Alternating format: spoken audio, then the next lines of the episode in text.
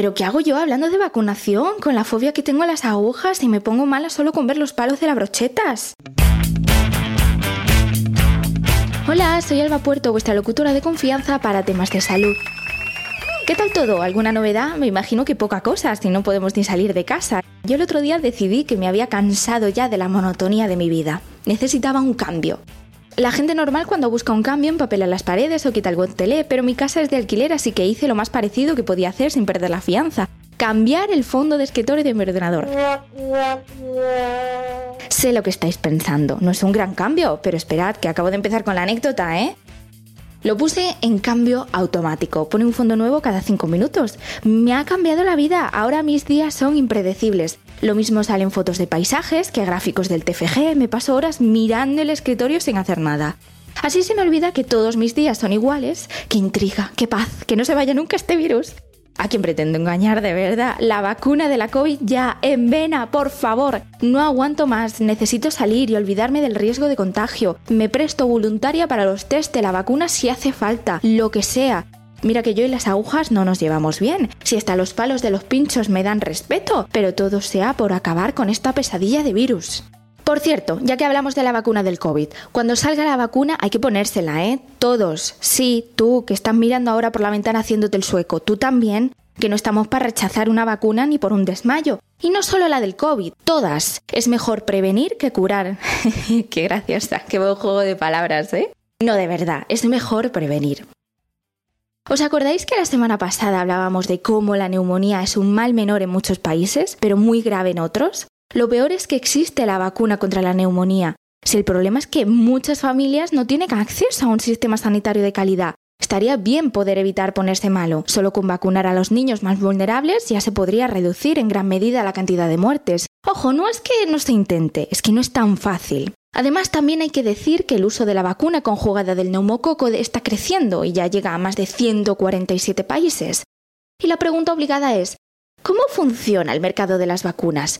cómo se hace para que lleguen a donde hacen falta. No sé vosotros, pero a mí estas cosas de la economía mundial me parecen flipantes. Porque desarrollar vacunas cuesta un dinero, mucho dinero, así que pueden ser muy caras.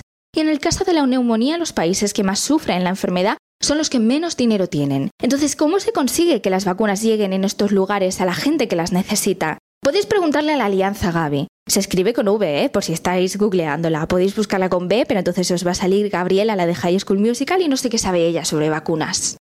Bueno, volviendo al tema, la Alianza Gavi con V es una organización que incluye a los gobiernos de países en vías de desarrollo, farmacéuticas privadas que desarrollan vacunas, organizaciones como UNICEF, la OMS y diversos donantes. La Alianza Gavi tiene como objetivo promover el uso de las vacunas y conseguir que lleguen a todos los sitios donde hacen falta, una de las cosas más importantes que hacen es negociar con los fabricantes de vacunas para que ofrezcan un precio asequible a los países con pocos recursos y pueden llegar a conseguir que se desarrolle una nueva vacuna para enfermedades que antes no era rentable investigar, como la vacuna conjugada del neumococo, es decir, la de la neumonía. Al garantizar que va a haber demanda para ella, las farmacéuticas invirtieron dinero en desarrollarla.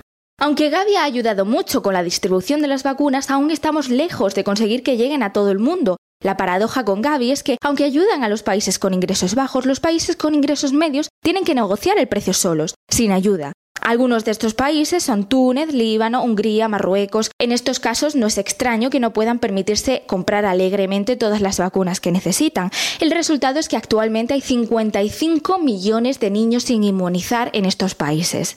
Este tipo de países del medio deben pasar por el apuro de negociar el precio de las vacunas, pero ¿cómo se sabe qué precio es justo? En cualquier otro caso usarías el coste de producción como referencia, ¿no? Pero en las vacunas es muy difícil de estimar. Y no solo la opacidad de los costes de producción, para muchas enfermedades solo hay un proveedor y si no hay competencia puede afectar el precio. Un ejemplo de esto fue UNICEF y la vacuna pentavalente. En el año 2000, UNICEF compró un lote de esta vacuna para repartir entre países con pocos ingresos. Doce años después, 2012, UNICEF vuelve a comprar otro lote, pero esta vez resulta ser mucho más barato que lo que habían conseguido negociar en el 2000. ¿Qué cambió entre el 2000 y el 2012? La cantidad de proveedores. Aparecieron nuevos competidores en el mercado. Ojo, ojo, ¿eh? No estamos diciendo que las empresas hinchen el precio de las vacunas cuando no hay competencia. No, no, no, por supuesto que no. Eso podría traernos problemas legales. No sabemos por qué es. Igual se inspiran en hacerlas más baratas justo cuando aparece competencia. En cualquier caso, tenemos buenas noticias sobre la neumonía. En enero de 2020 llegó al mercado una nueva vacuna conjugada del neumococo, se llama Neumosil, y fue desarrollada por la Serum Institute of India. La vacuna ya tiene luz verde de la OMS para que pueda usarse y se convierta así en la primera vacuna creada por un país en vías de desarrollo. Y por si tenías alguna duda, se vende con precios asequibles para los países que más la necesiten. ¡Qué bien! ¡Qué alegría! ¡Qué alboroto! Me encanta dar buenas noticias de vez en cuando, aunque en este caso llegó 11 meses tarde. Pero ¿qué opinas de todo esto? ¿Qué os parece el mundo de las vacunas? ¿Qué pensáis del proyecto Gavi? ¿No tendréis por algún casual olvidada en algún cajón una patente para una vacuna barata contra la neumonía, eh? Madre mía, no me vais a creer, pero me está dando así un algo, ¿eh? En serio, qué mareo, me voy a desmayar. Es hablar de agujas y me pongo malísima.